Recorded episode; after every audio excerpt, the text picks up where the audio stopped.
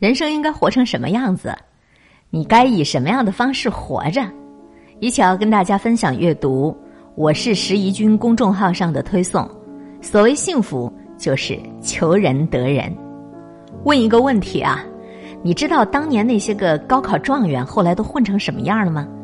可能你会觉得，应该都是人中龙凤了吧？应该都走上人生巅峰了吧？我告诉你，真实的情况会让你非常意外。中国校友会往埃瑞申研究院追踪了高考状元们的职业现状之后，发现，大多数的高考状元已经是泯然众人矣。虽然他们的经济收入和职业地位都不算差，但是完全不像我们想象当中的那么美好。没有出现商界的顶尖人才，也没有人上过胡润、福布斯中国富豪榜，在政界也是一样。高考状元的职业发展相对来说比较普通，出现过市长和局长级的人物，但是还没有出现过省部级以上的官员。也就是说，高考状元们毕业之后的职业成就，其实远远的低于人民群众对他们的社会预期。哎，怎么会这样呢？不是高考状元的吗？是他们的脑子突然变傻了，还是他们就此就懈怠了？都不是。你一定想问。那那到底是为什么呢？在解答这个问题之前，我想先讲一个概念：均值回归。哎，什么叫均值回归呀？就是一个事物虽然有时候会登上波峰，有时候呢会坠入波谷，可是从一个较长时间段来看，它会以很高概率的向价值均位去回归。就拿 NBA 球星詹姆斯来说。他是一场比赛能够拿三十分的球员，偶尔表现超好，能够拿六十多分；偶尔表现失常，只能够拿十来分。但是我们从整个赛季来说，他的场均得分会回归到三十分左右。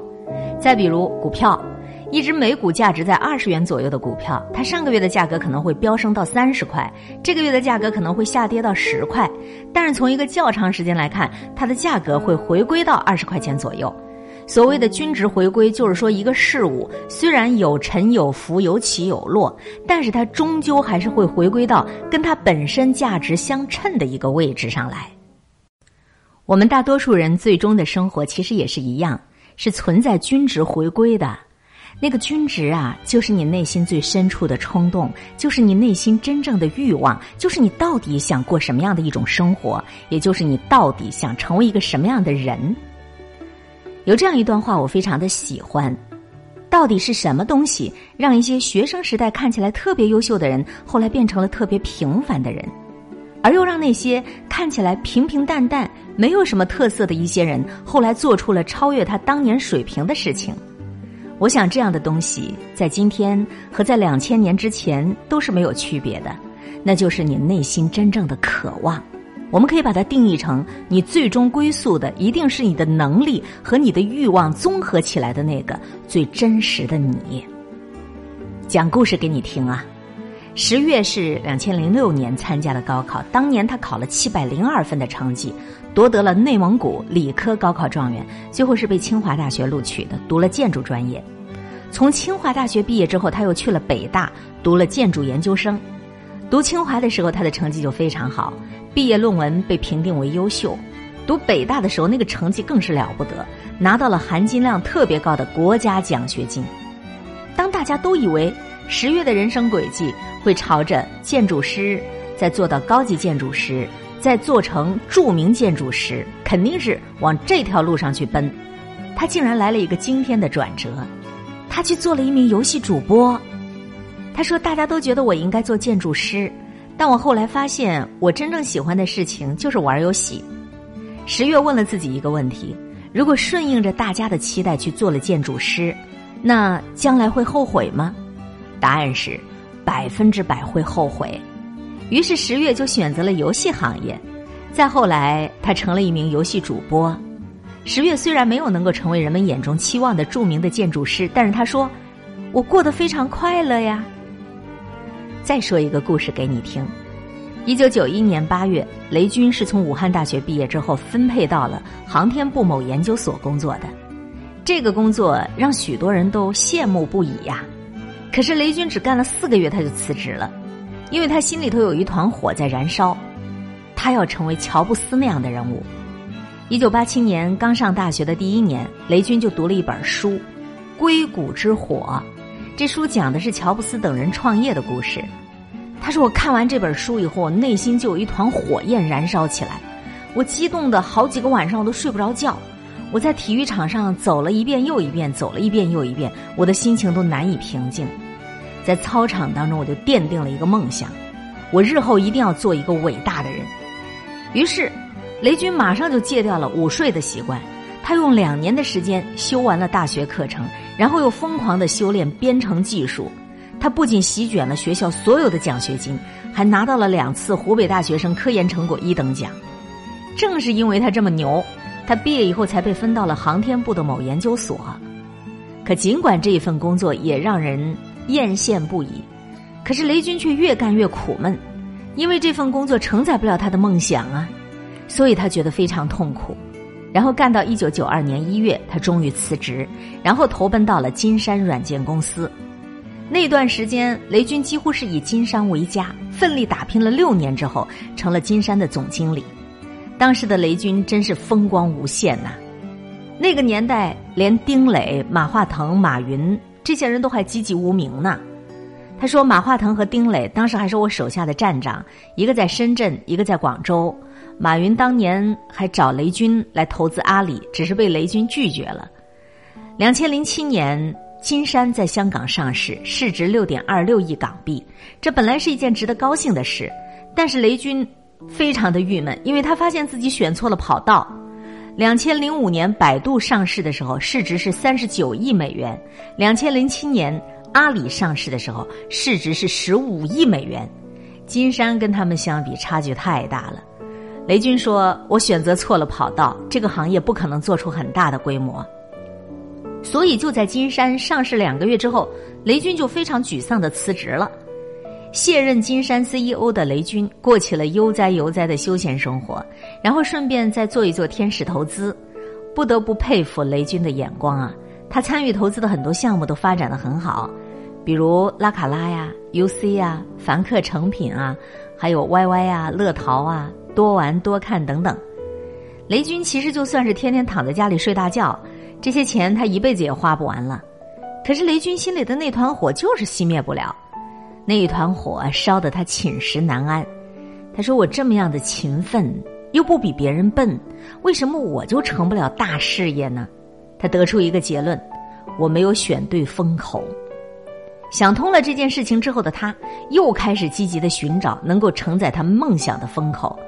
两千零九年，他终于找到了这个风口，就是移动互联网。二零一零年四月，雷军创办了小米。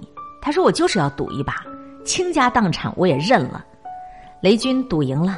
二零一八年七月，小米在香港上市，市值高达五百四十三亿美元。雷军也终于实现了他的梦想。我为什么要讲十月和雷军的故事呢？这就是我觉得人生非常重要的一件事情，就是你得要明白，我们的人生。是存在均值回归的。每个人的内心都有自己独一无二的渴望，但是由于社会环境的影响，由于教育体制的局限，我们没有办法在很年轻、很早的时候就洞悉自己的内心，读通自己的灵魂。我们进入社会，就像棋子一样被撒在不一样的地方，但是在经历和社会的对抗，经历了反复的自我探索之后，我们终会慢慢的爬到最适合我们的位置上。在最近一期《我就是演员》里，我居然发现有一个演员在网综《奇葩说》里，他曾经是那么光彩夺目，但是最终他还是选择了离开。有人说，《奇葩说》拥有很巨大的流量，你离开了太可惜了。可这个演员却说：“我内心真正渴望的就是做一个好演员。”所以人生就是如此，定义我们最终归宿的，一定是你。真实的能力，还有你内心渴望的那个综合起来的真实的你自己呀。著名学者萧公琴在研究东西方文化的时候，发现了一个现象，说在美国的中国人的生活追求和西方人相比有一个相当大的区别，那就是旅美中国人无论事业成功与否，都喜欢沉溺于物质生活的享受。只要中国人在一起，无论是台湾人、香港人还是大陆的人，都非常讲求生活的享受和安乐。谈话的内容不外乎就是房子、车子、票子。欧美人也有不少关心物质生活的，但是更多的人在追求其他的东西。有的人喜欢冒险，而在物质享受方面相当随便；有的人成了亿万富翁，但生活非常的朴素，始终开一辆普通的车子。他们对于别人用什么样的方式生活、物质生活怎么样，可以完全都不在乎。可是中国人不一样，中国人喜欢追求标配生活。多少岁之前一定要买房？多少岁之前一定要买车？多少岁之前应该达到什么样的职位？那为了过上这样的标配生活，中国人把生活过成了竞技场。有一次，萧公琴的自行车坏了，修车的时候，车架上的西方哲学史掉了下来，给一位路旁休息的中年人看到了。啊，然后这个中年人就像发现了外星人一样的看着萧公琴，哟哟哟哟，都什么时代了，居然还有人读哲学？萧公琴感叹道：“中国人的追求啊，价值追求太单一了，大家都像是一个经济动物似的。”知乎上有一个提问：“人生应该活成什么样子？该以什么样的方式活着？”我最喜欢“知行合一”这样的一个回答。余记同治时，常览《坐井观天》一文：“何为青蛙？居于方寸之地者，鱼于心肠不耻之。”后方知世事不易，诸事艰难，乃知浩浩天地下，茫茫苍生，多为欲作蛙而不得者。此生愿为井中一蛙，不知天之浩渺，不识地之深厚，不问碌碌世事，不叹日月年华。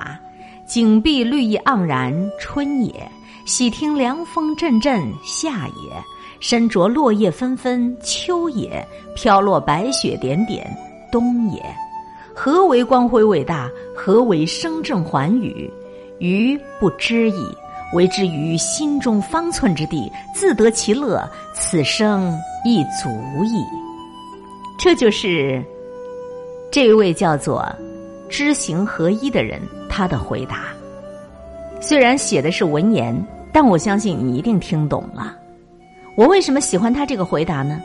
因为我觉得幸福就是求人得人。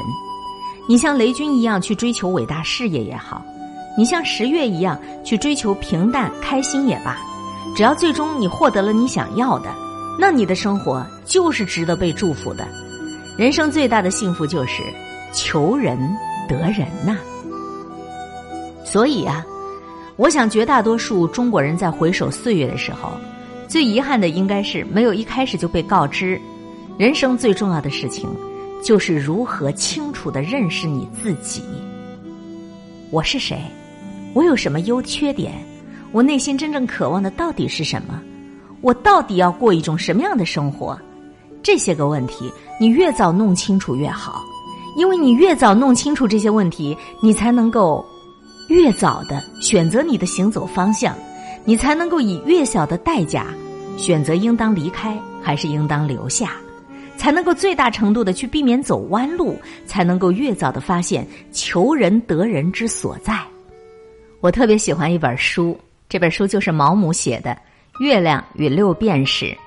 书中的主人公叫斯特里克兰德，他的原型就是法国印象派大师高更。斯特里克兰德呢，原本是伦敦的证券经纪人，过着很多人都特别羡慕的幸福生活。可就在他四十岁那年，他突然就抛弃了。舒适安逸的生活，留下了一封信，就离家出走了。这封信上写：“我要画画。”可是你已经四十了，正因为这个，我才必须要画画。我现在再不开始就完了。于是他抛家舍业去了巴黎，住着最破烂的旅馆，吃着最粗陋的饭菜，身染重病，差点死掉，但他依然毫不退缩。再后来，他来到了塔希提岛，娶了一名土著的女子为妻。终日埋头创作，自得其乐。在生命的尽头，他得了麻风病，双目失明。他画的画依然没有得到认可，但他并不在意，撒手西去了。这本书里有两句话震撼人心。第一句话是：“做自己最想做的事，生活在自己喜爱的环境里，淡泊宁静，与世无争。难道这就是糟蹋自己吗？”与此相反，做一个著名的外科医生。年薪一万镑，娶一位美丽的妻子，难道这就是成功吗？我想这一切都取决于一个人如何看待生活的意义，取决于他认为对社会应该尽什么样的义务，对自己有什么样的要求。第二句话是：我用尽了全力，过着平凡的一生。我用尽全部的心力画画，纵然没有能够得到世人的认可，尽管我过着平凡的一生，但我一直做着我喜欢的事情，一直过着我喜欢的生活，这就算是很幸福的人生了。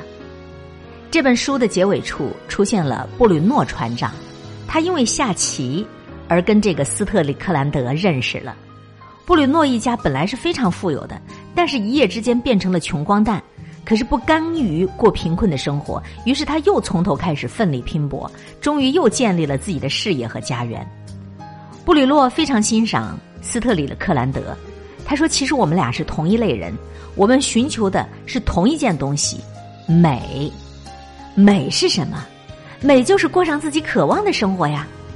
这也是我写这篇文章特别想要表达的。每一个人对于美的认知可能都不一样。”你可以像斯特里克兰德一样去追求月亮，你也可以像布里洛一样去追求六便士。没有谁好谁坏，谁高谁低，只要这是你内心真正渴望的，那这种生活就是最好的生活。所以，如果你要是问我，人应该活成什么样子，该以什么样的方式活着，那我就会这样回答你：世上只有一种成功，就是用你喜欢的方式度过一生。所谓幸福，就是求人得人呐。我非常喜欢十一公众账号，因为它上面推荐的大多数的文字内容，都是很能够发人深省、引发人共鸣的。这一篇所谓幸福，就是求人得人，希望你也喜欢。